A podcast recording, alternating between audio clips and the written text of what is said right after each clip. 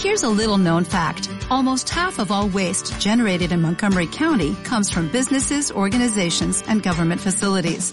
Reducing the amount of waste in your workplace will have a positive impact on our environment. It can also save you money on your disposal costs. Reducing waste and recycling at your business is easy to do and is the law in Montgomery County. Make it your business to recycle right. Learn more at montgomerycountymd.gov slash recycle right or call 311.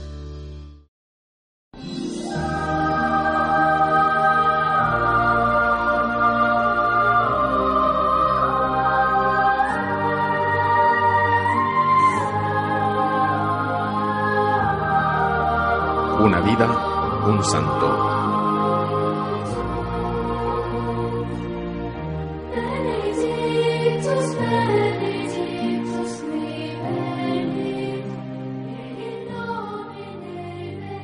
Hoy celebramos la memoria de Santo Toribio de Mogrovejo.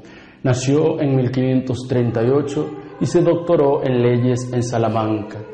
A los 42 años, nombrado obispo de Lima, se marchó dispuesto a poner en práctica el sentido de la justicia que había aprendido en las aulas y en la palabra de Dios. Cuando llegó a Lima, no tardó en comprobar la difícil situación en que se desenvolvía la Iglesia, que había de luchar contra las ambiciones de unos y la desidia de otros. Su comportamiento al frente de la diócesis limeña fue ejemplar. Lleno de celo apostólico, reunió numerosos sínodos y concilios que promovieron con mucho fruto la vida religiosa en todo Perú, pero fue sobre todo un auténtico padre para los indios, los cuales le mostraron reiteradamente su devoción y su cariño, especialmente tras su muerte en 1606. Es necesario reivindicar las grandes figuras de la Iglesia hispanoamericana, como Santo Toribio de Mogrovejo, para recordar lo mucho y lo bueno que se hizo. En América, como en España y en el resto del mundo, ocurre en todas las actividades y realidades humanas. El trigo estuvo siempre mezclado con la cizaña. Hubo pecado, pero también hubo santidad, generosidad, esfuerzo por defender a los oprimidos y hasta heroísmo y martirio. Y si todo esto podemos afirmarlo del pasado, ¿qué decir del presente? Allí están como testigos de la permanente e indestructible relación de España con Iberoamérica. Varios miles de misioneros, religiosos, religiosas, sacerdotes y seglares que están dejándose la vida en el nombre de Cristo. ¿Qué negocios y qué expoliaciones llevan a cabo ellos en las montañas de Perú, en las barreras de Bogotá o de Caracas, en las chabolas que rodean el río de Janeiro, en las selvas del Amazonas o del Orinoco? ¿Qué oscuros intereses llevan a hombres y mujeres a permanecer en las zonas más degradadas de Haití, de la República Dominicana, de Nicaragua? Están allí solo por amor a Cristo y por amor a los hombres que sufren, en los cuales ven repetidas las heridas del crucificado.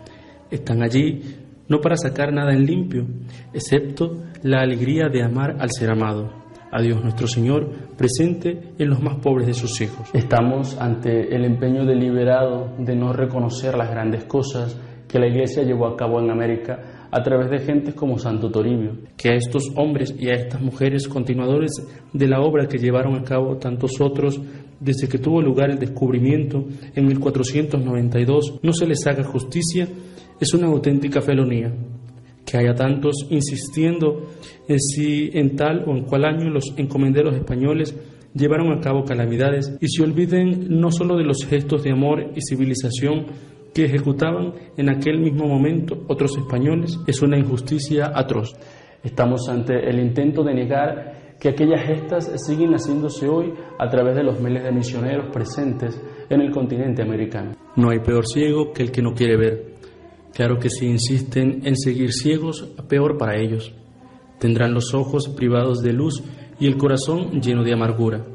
Nosotros, mientras tanto, seguiremos a lo nuestro, sanar las heridas, llenar los estómagos hambrientos y abrir el corazón de los hombres al amor y a la esperanza, aunque nadie nos lo quiera reconocer.